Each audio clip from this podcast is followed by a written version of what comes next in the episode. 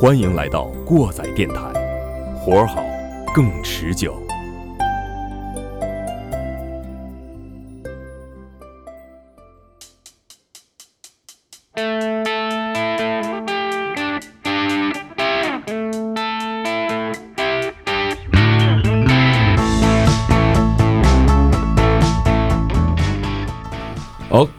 过载电台的听众朋友们，大家好，欢迎来到新一期的过载电台，我是你们的马叔我是小丁儿，我是你们的鸡爷，大家好，我是小崔。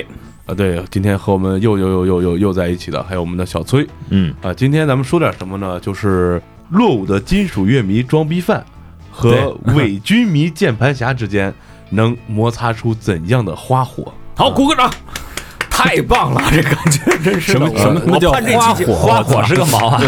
火花，我觉得你们这火花不够激情。我盼这期盼太久了，真是这个军迷，所谓的军迷是什么呢？就是历史的车轮碾压过后留下来的，便是火锅鸡店里面吹牛逼的谈资。哎，这个没错，对。嗯，金属只有在这个时候，金属乐装逼犯又是什么呢？嗯。战争、杀戮、阶级矛盾、阴谋论背后人性的丑陋与黑暗。我他妈又听了一遍，全球点击不过万的乐队就是牛逼，是吧？对，点击不过万，你他妈都知道了，全球点击过不过万都已经够出名了。哎，呃，今天咱们要拿的第一个这个算是范本型的啊，嗯，我们要讲的就是军事和艺术、武器和摇滚乐之间最大的一个联系。就是伪军迷和装逼犯之间最大的共通性。对嗯对，呃，大家一听就知道了，肯定我们今天小崔是伪军迷的代表，对对对，然后谢谢大家。鸡装逼犯鸡爷呢就是金属乐迷装逼犯的代表。哎，没错，没错，哎你俩能够更加深度的勾兑一下，就是就差一瓶啤酒对。，请开始你们的表演。就是咱们今天说的主题，反正是跟这个德国有关的，是吧？但是又跟军事有关。咱们为什么先拿德国开刀呢？基本上现在的终极武器是掌握在美国人手里的，嗯，没错，或者说在苏联之后啊，在俄罗斯手里，或者说，哎，有一些这个某一些嗯，发展中大国，嗯某一些发展中大国手里的，嗯对吧？嗯对，但是这苏美的音乐和武器都没有给人留下特别深刻的那种神秘感。对，不会影响到别人，不会影响到世人啊，哎，你，这个又是 不要乱说话，不会影响到世人。嗯不会全球点击不过万。啊，对对对对对，哎一般这个贵重、哎精密、华丽就属于现当代美苏这种武器，是吧？嗯，但是另外一种就是像这个俄国时期和这个这个这个二战时德国的时期，嗯。他们的武器都一般都是相对来说看起来比较廉价粗犷。嗯啊，然后还有这个这个攻击力范围特别大，就是这样的特点。还有一个就是美苏的这种意识形态给人表现的就不是特别神秘主义，嗯在 纳粹的那个时代，我感觉这个这个这个组织就是比较神秘的一个组织，对对对是吧？嗯，哎嗯，而反而到这个这个现当代时期。欧美一些国家的这个领导政权内核，反而我觉得是有点继承了这种神秘感。就是二次世界大战时的当时德国的那种给人的感受，对对对那种神秘感，不是咱们经常说什么共济会，啊。那我们嗯今天呢，就和大家聊这个关于战争机器和这个音乐之间的一个最大一个联系。既然说到了这个德国的武器，那嗯我觉得最影有影响力的应该是第二次世界大战，对于很多军迷来说。大家非常喜欢的就是德军的武器，对，现在咱们一般说这个德国制造业牛逼牛逼怎么着，嗯就是应该是从那会儿来的。对对而且现在都是这么说，就是德国制造的东西不仅仅是一个物件或者一种工具，或者说一个战争杀戮的机器，嗯。对。它更是一种艺术品。对。我记得我记得之前嗯。我插一句，嗯，我记得之前好像是看过一个什么上的说的是这个当时奔驰的始祖是负责地上的这个东西，然后宝马是负责天上的，飞机发动机，对，是有这样一说的啊有嗯有这么一说啊，其实说到为什么在二次世界大战的时候呢，很多的一些经典的武器呢，给人留下的印象是最为深刻。首先，它成就了很多经典的战例和战役，是吧？大家伙儿一说都耳熟能详的，比如说像，呃，中途岛、阿拉曼呀，还有呢，包括像这个。呃诺曼底啊啊嗯是啊，以及呢咱们看到的这个兄弟连里边的各种各样的一些这种战役的镜头，什么阿登啊什么诸诸如此类的，因为它应该算是人类到现在为止，就是嗯。迄今为止吧，呃血与火的最后一场经典的较量，因为大家的武器的没有什么代差之说，嗯。有的只是就是意志。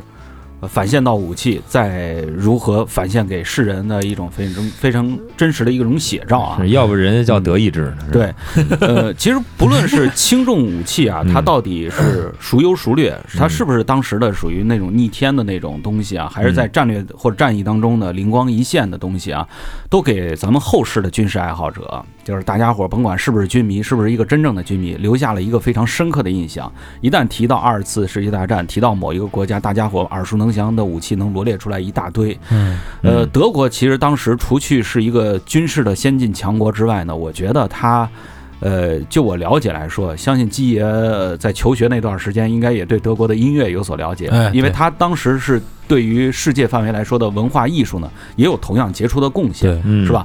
那么今天呢，就。和大家伙儿一起来聊聊，正好呢，我也是厚着脸皮，强烈要求这个马叔和基爷带着我一块儿说一次咱们的德国的武器和德国的摇滚乐。摇滚乐毕竟是咱们过载电台的自助餐你那意思是我是饶的呗？啊，你是跟着我一块儿这个饶的你。妹妹！那我们今天呢，就和大家呢一起来嗯聊一聊这个德国的武器和德国的摇滚乐。对，所以咱们就把这个逼一下装起来，嗯，给伪军迷听听这个德国的金属乐，给这金属乐装逼贩子啊普及一些你喝大酒时候吹牛逼的这个谈资谈资，哎，嗯通俗易懂的方式，咱们首先开始啊。嗯，第一个我们要说的德国二战时期的经典武器，呃，被称之为压制的快感。嗯啊那这种快感是持续输出的，你在你女朋友身上找不到的这种快感，啊，我今天我今天嗯，找到了我最近几天啊，我放他妈屁！我操！我这几年啊看了一个，呃，就是在 TJ 那个论坛上，我看到一个什么东西呢？看到一个男性潮吹的一个方法解读。好我我们来看看 能不能像潮吹一样呢？就是 MG 四二嗯。班用机枪，嗯。大家可能会在各种经典的影视作品或者是游戏作品当中呢会看到它，比如说像呃经典的游戏作品《使命召唤》系列里边会有 MG 四二，这个应该是在游戏里不是很好使。对血与火的这个里边，嗯哎，但是如果说你要是跟别人玩联机模式要打那个斗分儿的话，嗯基本上那个一个人头一个分儿的话，非常非常给力的啊。啊，呃，但是说到现实生活当中啊，它呢算是德军的步兵排当中的，算是战术当中的绝对核心。一般我们都知道，要做一场战争，呃，尤其一场小规模的战斗发生的时候，嗯呃，班用机枪的架设位置是非常重要的，而班用机枪呢，它的这种就是射界面儿也是非常重要的。MG 四二呢就达到了一个很好的一个要求，虽然说它射界面是什么意思？射界面儿，比如说这个扇形，我啊大概能覆盖覆盖位置覆盖位置啊。对而且呢，这个 MG 四二它的这个射程也好，射速也好，在当时来说的话，是很多的一些这个其他国家的这种呃，算是轻武器当中没有办法比拟的。你无论是嗯，我记得这个这个东，西，就这个东西跟咱们理解的嗯，这个东北有大哥卖那加特林，这是属于 是什么 什么什么迭代啊？差不多。加特林比这早还是比这晚？呃比这个应该算是早。其实加特林哦最早它是一种转轮嘛，对吧？我理解这个加特林跟嗯跟这个 MG 四二它两个不同点，可能就是加特林它的这个呃，就是它的降降温方式和它是不一样的。啊，有是水冷的是吧？哎加林是水冷水冷吗？我给你做一个非常好的一个这个比对吧，大家伙儿也可以了解一下啊。嗯 MG 四二，呃，加特林，先说加特林，加特林的话，咱们在网上听那段子不就是哒哒哒哒哒吗啊，对对对，？MG 四二就滋是吧？就是这种感觉的哦啊，那射速感觉也不一样感觉不一样啊。那那哦那那个阿凡达那飞机上面那就是滋，应该就是这个。啊，其实说说了这么多啊，我觉得 MG 四二它后续啊有一个版本，嗯可以说是美军效仿它的。如果说朋友们看过这个太平洋战争的、呃、这部呃美剧。它后来也是这个斯皮尔伯格导演，然后呢嗯作为监制出现的嘛。嗯，这里边呢就把这个美军的这个 M 二，呃，我们现在也称之为点五零，多少它现在 M 二 M 二欠我两万块钱的吗？忘了那个事儿啊。啊这个 M 二它也被称之为点五零啊嗯，这个点五零呢，后来呢就是在这个悍马的军用吉普上面就经常会出现。啊 MG 就在42车顶上那个是吗？，对嗯，MG 四二当时呢可以说影响了二战之后很多的一些国家他们的一些这种班用机枪。呃，但是 MG 四二呢，我觉得它最大的一个缺失啊，它一个嗯缺失就是它的气冷的部分，大家伙儿应该也都了解过。呃，直到它后来的这个版本，MG 四六还是四三来着，我具体的这个型号呢记不太清楚了。哦，对，三四，对，MG 三四，对，MG 三四，它的这个算是姐妹枪，MG 三四呢相对来说就比 MG 四二就更耐用一些，但是呢，到战争后期基本上也就显现不出来它的闪光点了。前期的话，德军还是靠这个 MG 四二，在这个波兰闪击战当中，以及呢这个入侵法国的这个作战当中呢。可以说是呃成就了很多的一些经典的一些战役的例子，嗯。以及包括这个呃我们都很熟悉的啊，比如说在苏军的反攻的像库尔斯克嗯，或者说莫斯科，那这些战役当中呢都是在游戏里知道的。对，那这些战役当中呢，我们都可以看到 MG 四二它的一个非常经典的一个影子，就是嗯持续输出压制当中的快感。啊。哦，呃，虽然说它的翻版啊，到后来，比如说像咱们的近邻巴基斯坦，嗯。嗯，以及呢像泰国，然后呢就是也有人设计出来了 MG 四二的一些这种翻翻版型的已经六十年了，还在还在还在沿用，其实到现在为止，我们还可以到这个我们的宝岛上啊看到美国的那个陆地虎，嗯那个陆地虎的，据说好像就是五十年代的那种坦克的呃这个雏形吧。可以说后世的一些东西呢，很多呢都是从一些经典战役当中呢慢慢研发出来的啊。哦这就是咱们 MG 四二它的持续压制的快感啊。啊。那说到这个机枪啊，嗯。咱们与之匹配的那肯定就得是激流金属，啊，嗯。叫这鞭挞金属嘛嗯，thrash，呃，有有国内的听众管它也叫 trash，trash 啊，也是这个我以前也没有听说过这样的说法啊，也是我们当地的老大哥老黄给我普及了 这个什么是这个皇室英语啊，trash，上去有乐手提音箱那种是吧？老老黄说说起来，这个各大这个乐队啊也好，各种音乐风格也好，就跟那个嗯天津说相声报菜名似的，啊，对对对，如数家珍啊。讲评书似的，给你对对对哒哒哒哒哒。嗯。然后说到这激流金属呢，就肯定大家都这个这个咱们铁杆的粉丝都知道激流金属四巨头。那说这四巨头呢，是美国的四巨头，哦就是 Megadeth、炭疽、Metallic，还有 Slayer，就是杀手乐队。嗯这个之前咱们这个找王主任和这个废物的时候嗯，聊过，嗯，呃，正好呢，Slayer 在上周末的时候，在菲律宾马尼拉这个金属音乐节中也亮相了，然后正好王主任和废物二人组嗯。飞到了菲律宾看了那场演出啊，嗯可能他们徐浩徐浩也去了。啊，徐浩也去了是吧？他们回来，这个我们正在慢慢跟他联系吧，看看这嗯。这次演出有没有呃想跟听众们汇报的啊，对对对对，是吧？然后，但是咱们今天说的是德国嘛，但是德国听这个敲击金属的肯定都知道有一个词儿叫德敲，嗯。德敲什么意思？就是德国的就是德国的敲击金属。嗯。在之前的节目也说过，这个德敲的这个呃味道是什么样的啊？是有点当时当时我记得废物是有点那种说有点儿是、呃傻大笨那那种的感觉是吧？但是可能这个形容词不恰当啊。嗯嗯，但是在德国的敲击金属界，呃，也有有几个巨头，比方说这个毁灭、验尸官、缔造者、索多玛、活死活死人这些乐队都是也是比较出名的。这战车不算 战车不是这个激流金属哦哦啊，哦，战战车属。于工业金属的一个流派，不一样。我对他们的定义就是大锤八十，小锤四十。你一会儿再说那听这个。一歌得多少钱？一会儿再说小锤啊？一会儿再说它，哦肯定会提到他，是吧？好，对，然后那个 嗯。呃，在这个八十年代左右的时候，这个也是受到重金属英国重金属新浪潮的影响，这个金属之风也刮到了德国，所以这个在西德这些年轻人就开宗立派，就是创造了德国专有的这种四二金属，名字就叫做日耳曼激流金属。嗯当时在这个这个这个网站上能够找到他们的另外一个名字，叫条顿金属，哼条顿激流金属。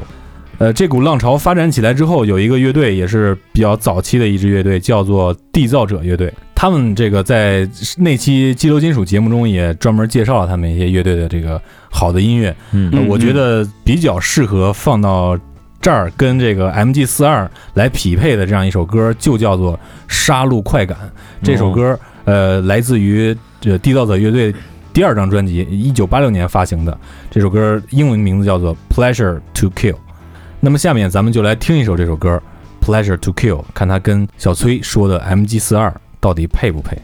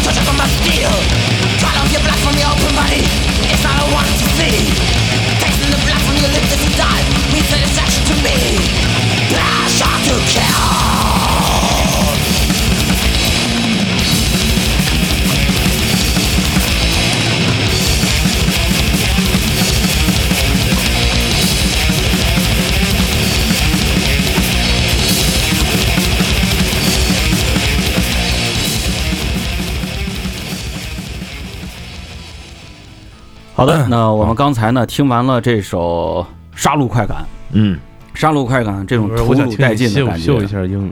我不行，我这英语不行，我就不跟大家去献丑了。那下面我们要讲的就是一款这个德军当中的被称之为经典中的经典，绝对震撼、轰杀成渣的啊，呃，这叫做 Flake 三六啊，就，我就还是说他俗名吧，我还是说他俗名吧，行吧？嗯，八八炮，啊，这个真这军迷们基本上都知道，八八炮最早的这个高射改平射的一个经典炮。哦那他这 flag 三六这三六是什么意思啊？这个三六应该是它早期的这种型号，不是说像我们认为的都是口不是一径的般现在就对对对，不是一般一口径一般都是口径。一般我们都三会六年设计成型的，我们一般都会认为是口径那种，它是型号，但是呢，它这个型号到底是年份的还是怎么着？啊年份说的跟这个葡萄酒一样。原浆还是吧？好，我们回过头来还是说来说这个八八炮啊，其实这个兄弟连的这个美剧大家都看过，嗯。这电视剧当中呢，温斯特中尉呢指挥战斗的第一场战斗就是炸这八八炮，哎，不能算第一场，应该算第一场有指挥性、有准备性的，不是遭遇战的那种。当时炸这个八八炮的阵地，八八炮的阵地呢，主要呢是给这个前线的诺曼底的呃防御德军们，给他们进行这个炮火的支援。我们在那个拯救大兵瑞恩当中看到了，哇，漫天的炮火，炸的人都是漫天的这种断臂啊，这个嗯残肢的那种感觉。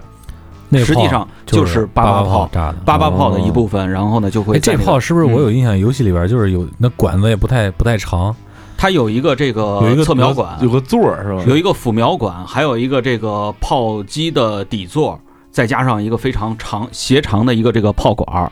然后这个炮管呢，它最早的时候的用处呢，刚才我们不是说了吗？高射改平射哦，它最早呢是高射是炮。打飞机的对，哦，其实它的最早的一个鼻祖的高射改平射，你就能感觉到一个人年龄的增长。哦，对，哦，就是养而不惧，那不应不应该啊？那我觉得那会儿帝国挺猛的呀。都拖曼底了，我操，还还帝国呢？接接着说，接着说这个八八炮啊，其实法国战役的这个呃，就是阿拉曼战役啊，阿拉曼战役当中啊，曾经呢无敌的这个马蒂尔达的这个步兵坦克，嗯可以说是也算是法国当时呢抵御这个轴心国进攻的时候呢最早的一个算是防御手段了。但是啊，正是因为这些坦克呢遍地残骸，谁成就了它呢？就是这个八八炮，就是包括后边的这个拉斯叶尼亚的这个奇迹 KV 二，以及这个德军的 K V 二是 KV 二也是一种坦克。哦，呃，就是这个德军呢，在苏军重坦面前手足无措的时候呢，只有是依靠这个八八炮嗯去阻挡他们进一步的脚步。其实八八炮它呢，在整个二战当中呢，所创创造的一些这种战果啊，嗯也是属于德军的这种陆军，尤其是陆军支援型的这种步兵，我们也称之为现在说是装甲兵也好，或者嗯它最早应该是陆军支援型的步兵。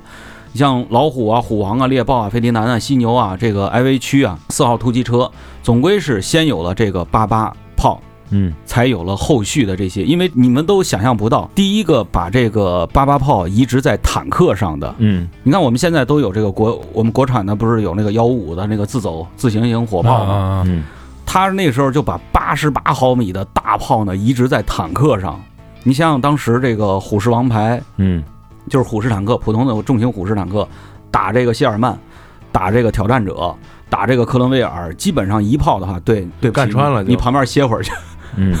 不不死也残废，反正基本上就这样的哦。他就是因为最早的时候把这个八八炮移植在坦克上，哦所以也就造就了就是整个在呃德军贯穿，应该算是贯穿整个欧陆战场当中非常经典的各种各样的一些战役里边都可以看得到。其实最有名的，我觉得八八炮当中一一战成名的，应该是他在和这个呃盟军，应该算是美军登陆这个法国之后，在法国的这样的一些这个抵抗当中，比如说尼斯，比如说像呃还有就是莱茵河畔的这种这个坦克决战的时候，嗯。都是有八八炮的这个身影出现的，因为它最早的时候创造过的先例的就是嗯。虎式王牌坦克的话，单挑三辆这个谢尔曼，嗯。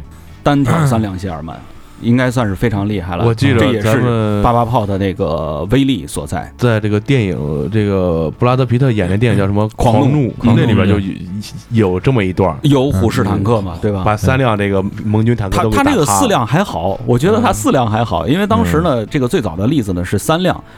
后来呢，这个英军研研究出来，这个咱们一会儿在虎式坦克的时候，咱们可以就是详细的说一下。但是说到这个轰杀制渣的这种炮火的快感，我觉得基爷应该给我们推荐一个乐队了。啊，这个我看你之前说的那个，嗯。这个主要是作为步兵支援嘛，对对对对对。他就扮演了一个这个防御算是防防御者和嗯保护者这么一个角色，嗯，所以我就拿出来这个德国老牌儿，也是一个老牌的金属乐队，也是鼻祖级的，叫守护者乐队，嗯。叫 Protector。呃，它来自于德国的重工业基地沃尔夫斯堡，也就是现在咱们大众的这个大本营嗯 Volkswagen。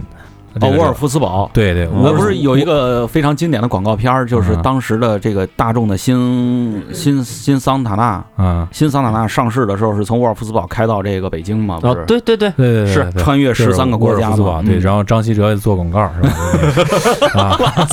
张张稀哲是谁？张稀哲是中国国家队的一个也是中场球员啊，呃，球霸曾经 曾经留洋到沃尔夫斯堡这个足球队啊啊，。扫的 Volkswagen 这个是大众的这个德语，然后沃尔夫斯堡这个不会读了啊，嗯嗯什么什么什么沃尔，威尔夫斯堡啊不不要自然，对 对，不要自然，我操！也就是这个，先说这个乐队吧，Protector 是德国残酷金属，就是这个 Brutal 这个金属的奠基人。嗯嗯。乐队早期以这个战争、死亡和社会矛盾为主题，啊，后期我听歌听他们歌也比较比较少，但是他们那个歌呢，这个给人的感觉就是稳准狠，也算是在德国激流金属界也是一个巨头嘛。嗯但是这个乐队没有进入德国的这个激流金属的前四名，我觉得这个挺奇怪的啊，可能跟他们后来这个风格转变有点大有关系。嗯，但是我们今天推荐的这个歌呢，来自于这张这个今天推荐的这个歌呢，来自于乐队八八年发行的这张专辑，这个名字我也不会读，这个应该是一个希伯来语的一个单词，这个翻译过来叫做假人。嗯。这个假人呢是来自于希伯来的一个典故，在希伯来的传说中，用粘土、石头和青铜制成了一个没有生命的巨人，嗯。然后注入魔力之后，它可以行动，但是没有什么思考能力。哦，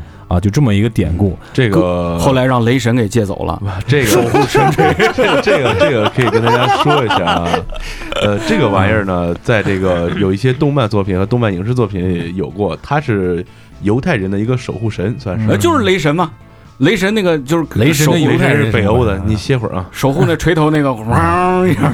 啊，听听马叔的啊，马叔这个逼装的要比小崔要更正经一些。所以你 小崔说那人那是国际残联的，那 是就是像季爷说，他他这个有有粘土、石头或者青铜嘛，就是他身体里跟泥浆一样，他可以拿出来各种武器啊这种东西。哦，还能自己变武器正义。联盟里 DC 漫画里有一个这样的人物，泥浆。格鲁姆叫叫 Gloom 是吧？嗯哦，李宇春，嗯，操，李宇春是什么关系？李宇春格鲁姆，我怎么想起了姜文导演拍的那个《阳光灿烂的日子》了？啊，欧巴，格鲁姆 是格鲁姆吗？忘了，说乐队，说乐队啊，查查眼。这歌啊，就叫就就就就就叫 Gloom 嘛，是吧？这前半部分写的是就是怎么着造这么一个假人，嗯，就是利用什么一些神秘的公式啊，注入神秘的力量啊，嗯。点燃七根蜡烛组成一个六芒星啊，就是一些做法嘛，再加上一些僵硬但却充满力量的四肢啊，还有一还有一个写满诅咒的羊皮纸，然后再给他刻画上一张来自于蒙古高原蒙古人的脸，因为蒙古人满脸横肉嘛，比较有力，嗯嗯，然后最后注入这个基督教中拉比仆人的灵魂。这个拉比仆人呢，在这个基督教中其实是被当作是基督的，但是在其他的教派中，他们的解读是不一样的。因为嗯西方的很多教派都来来源于这个两河流域的那些那些什么这个传说故事吧，或者咱们就是说，呃，所以他们理解不一样。在基督教中，这个拉比的仆人就是耶稣基督，嗯给他注入这个灵魂，就代表他永垂不朽，就是他一直能有延续的生命。这歌词想表达的意思就是，守护者就是这样一个假人，他看起来没有思考的能力，但其实不然。假人是默默守护的唯一的天神，人类才是傀儡。他说的意思是一个反讽的意思哦啊，任人摆布的人类是傀儡。呃，给大家听一下这首《Gloom》，来自于德国老牌的重金属乐队 Protector 守护者。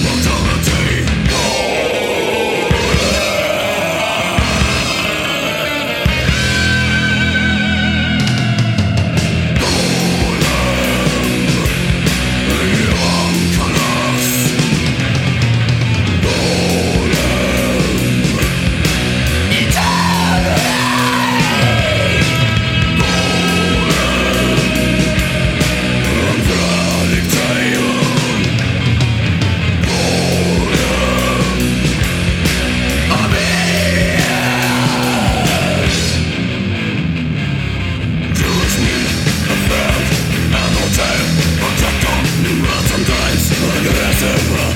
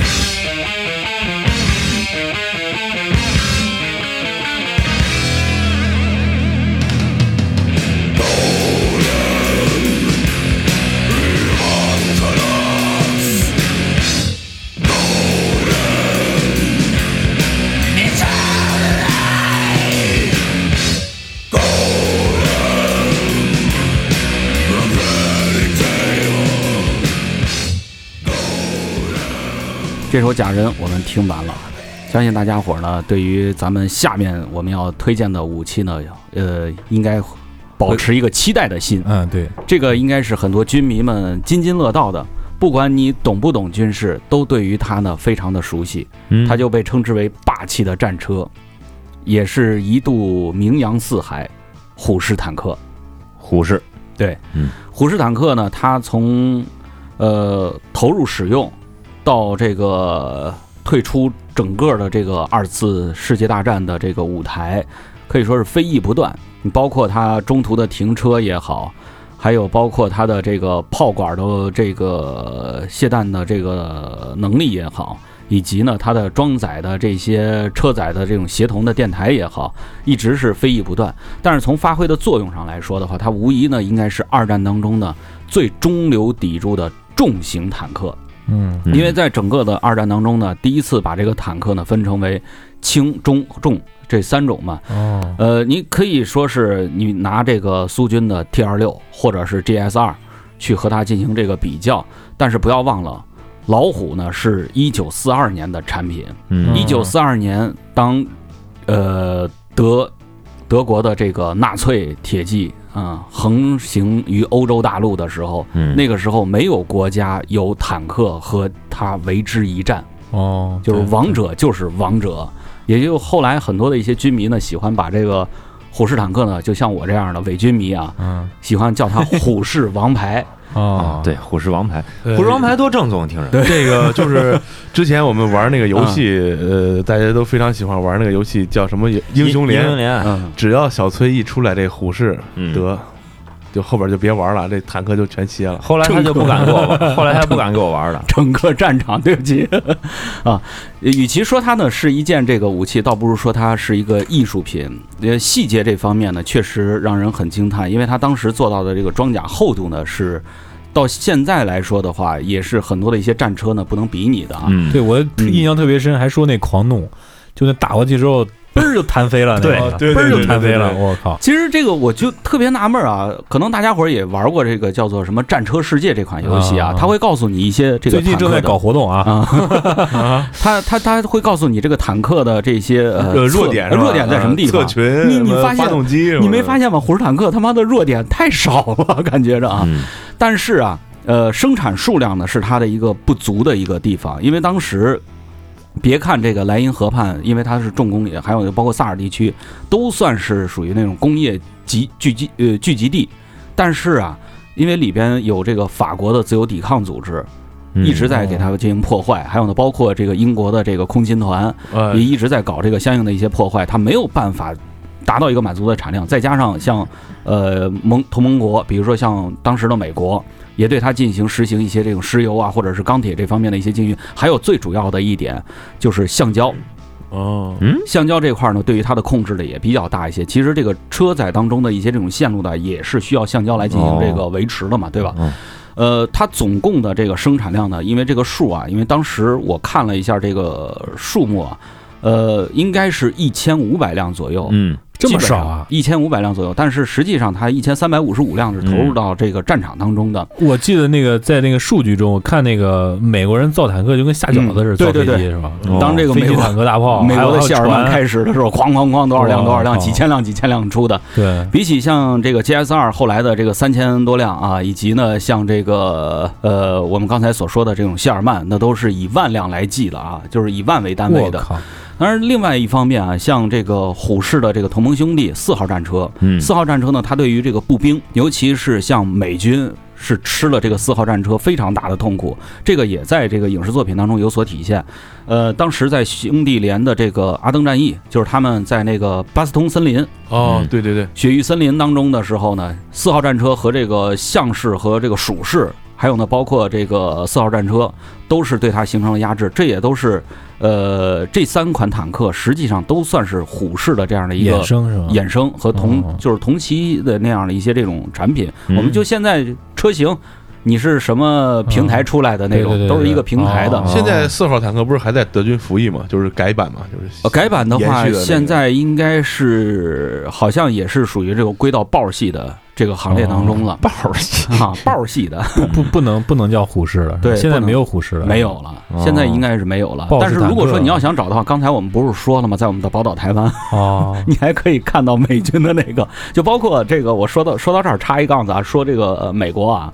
美国特别有意思的就是他拍这个，嗯，变形金刚，二零零八年拍变形金刚的时候，因为当时坦克找不到，嗯，嗯，找不到那么多这个美军的这个各种各样的一些坦克的类型，看他就找的，看吴京说弄两辆就弄两辆，对对对对，是吧？其实稀少的生产数量呢，同时也反映了一个事实啊，就是在漫长的东西两线的战友，当时德军呢应该是拥有很多的一些令人闻风丧胆的将领，嗯，但是他没有一个很优秀的统帅。其实重坦克营的精英们，其实靠了这么点儿的东西拼下来了一个非常虎视辉煌的一个历史，也很不容易。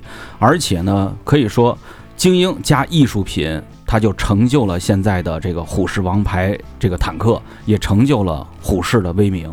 嗯，要是说造这么少，这个传奇能够延续这么长时间，确实挺不可思议的啊。行，那咱就推荐乐队了，这就该这这乐队肯定不用说了，肯定都知道是典型性的 Rammstein 啊，战车战车，对对，战车这个名字啊，先说这名字怎么来的，可能之前节目也没提到过啊。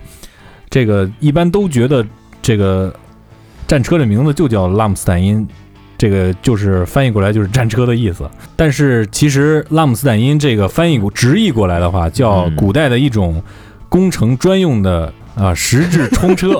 啊，呃，跟大家说这个，这个应该就是喜欢看这个这个《冰冰与火之歌》这个呃权力游戏，包括一些古装的战争战争影视影视剧的这个应该知道，嗯嗯，就是一个大石头嗯柱子，用绳子勒起来，然后后边有人拽，拽起来以后，然后用它的惯性往前冲来怼那个城门，哦就这么一个玩意儿。就类似于那个工程锤之类的，对啊对对，对对。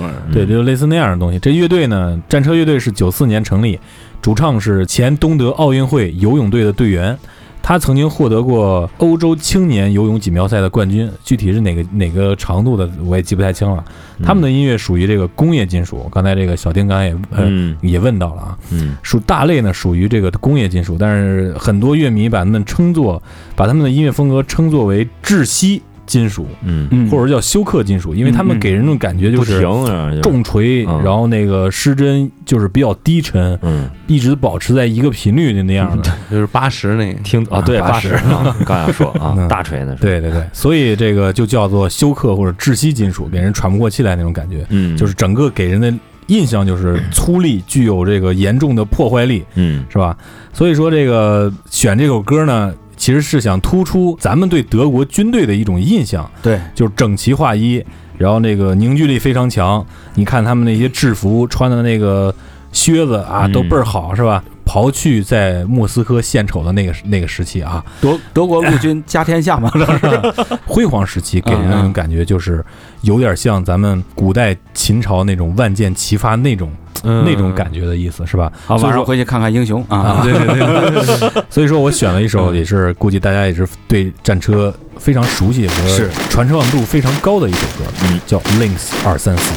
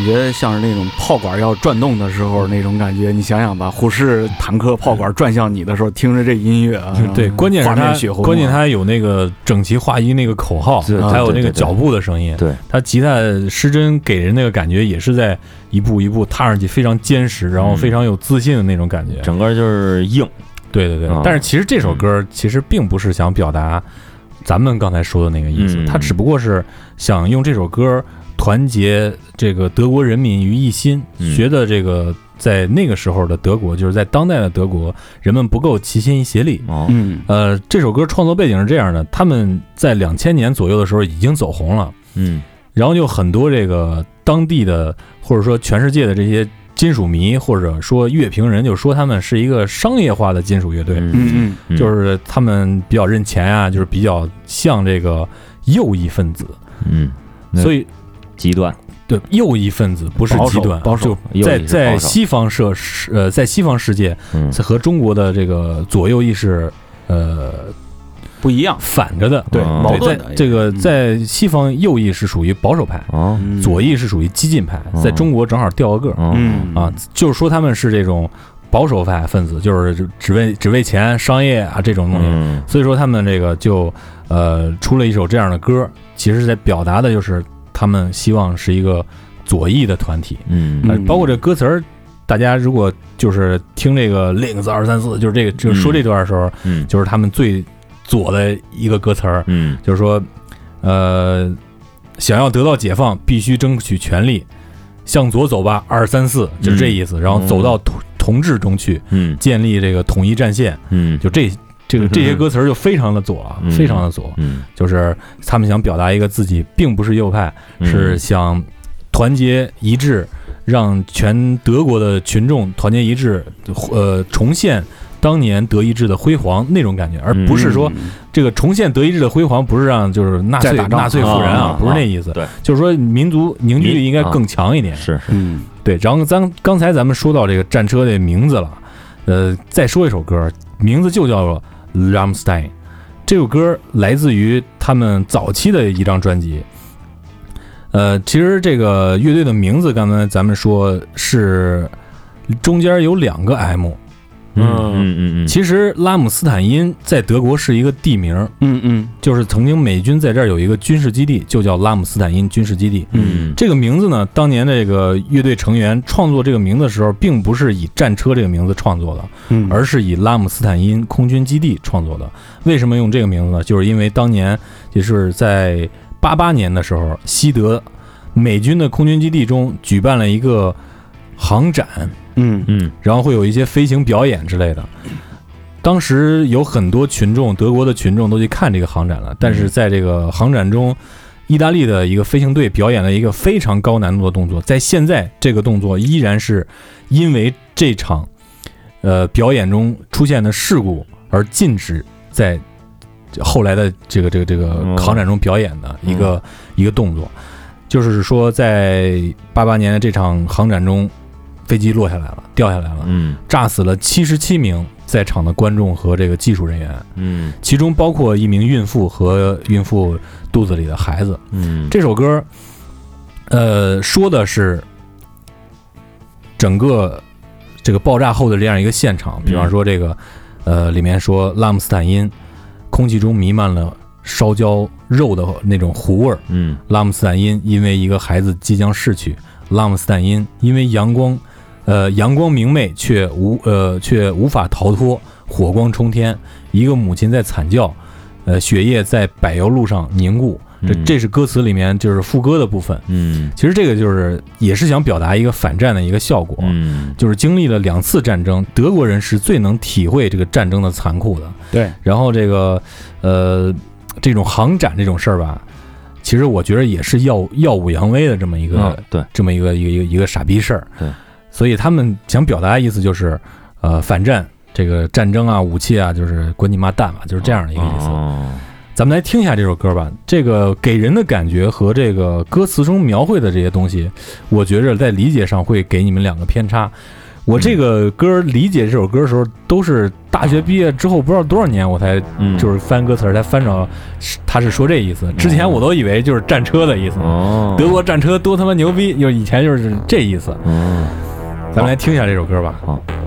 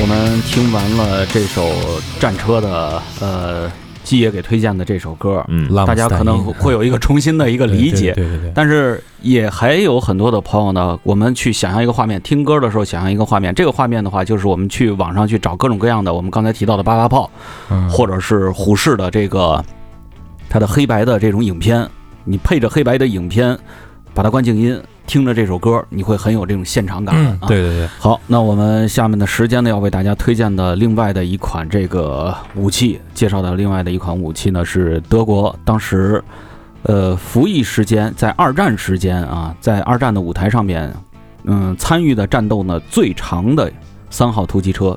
嗯，这个三号突击车啊，它的前身是个什么呢？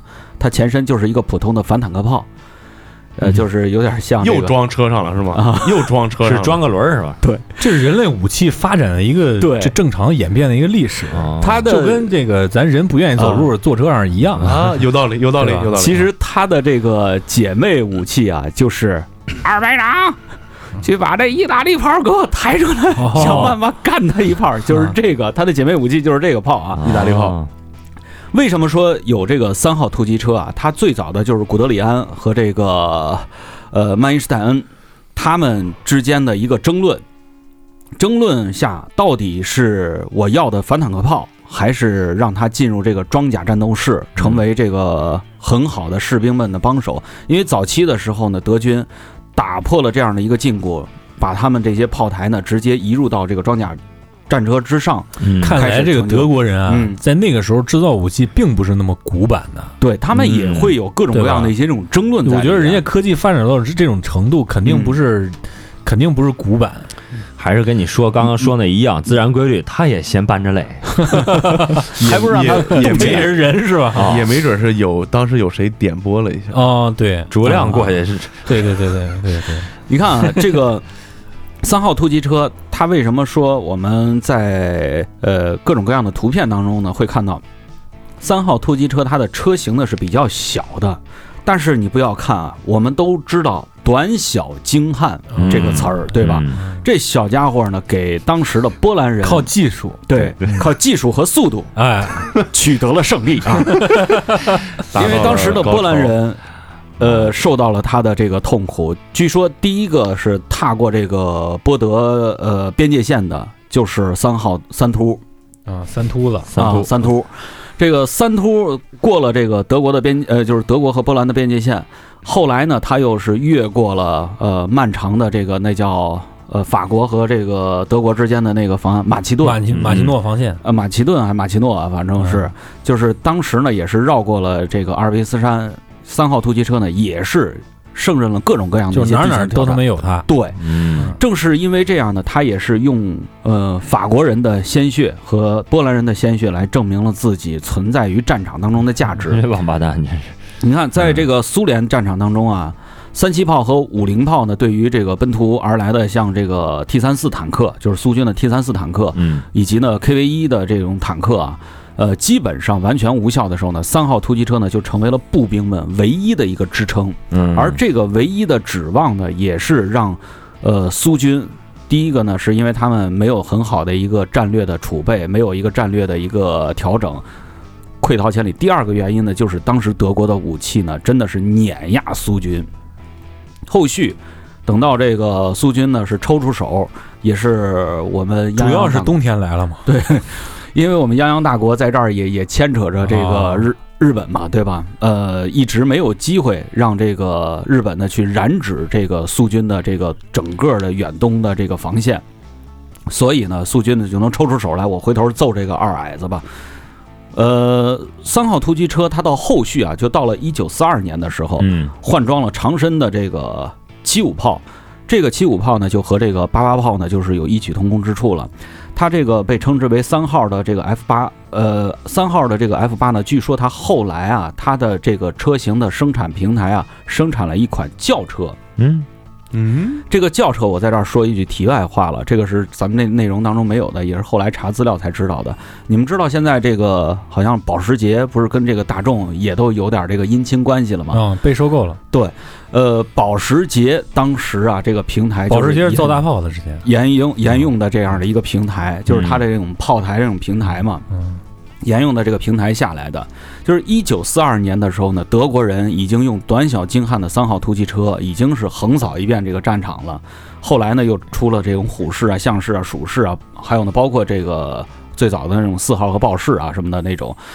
呃，长身炮管的七五炮呢，它的实用性呢，一直到了一九四五年。这个一九四五年呢，实际上就到了这个战争后期，就是太平洋战场当中了。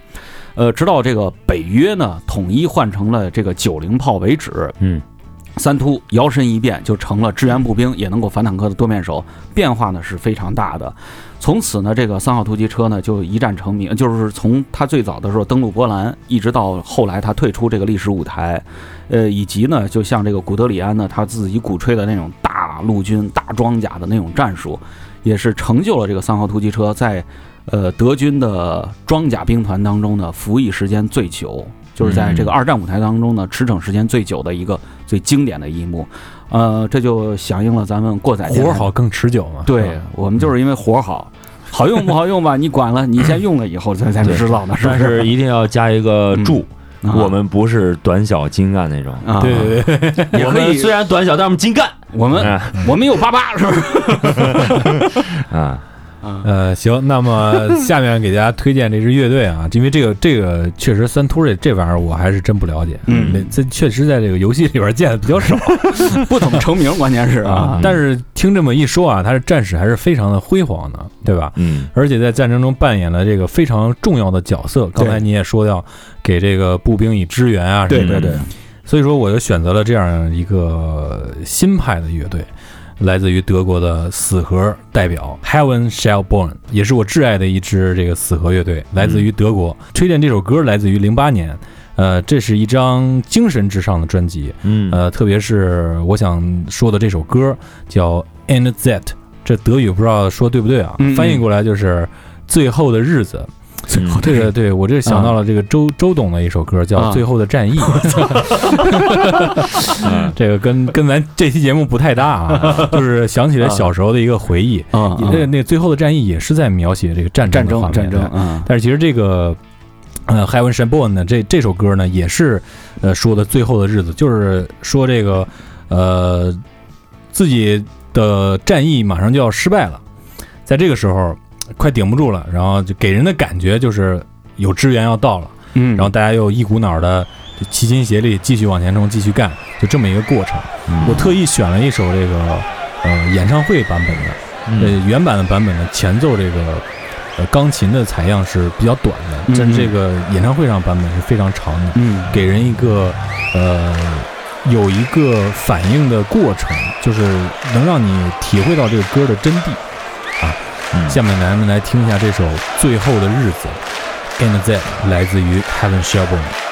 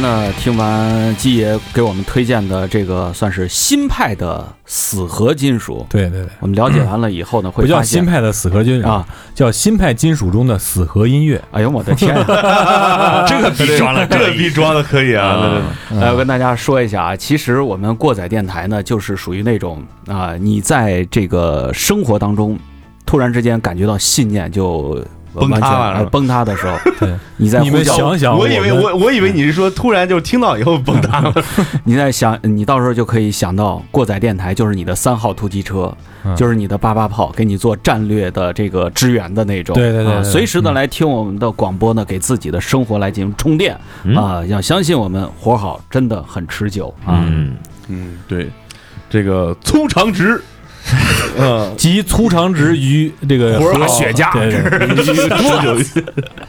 手掰肠儿，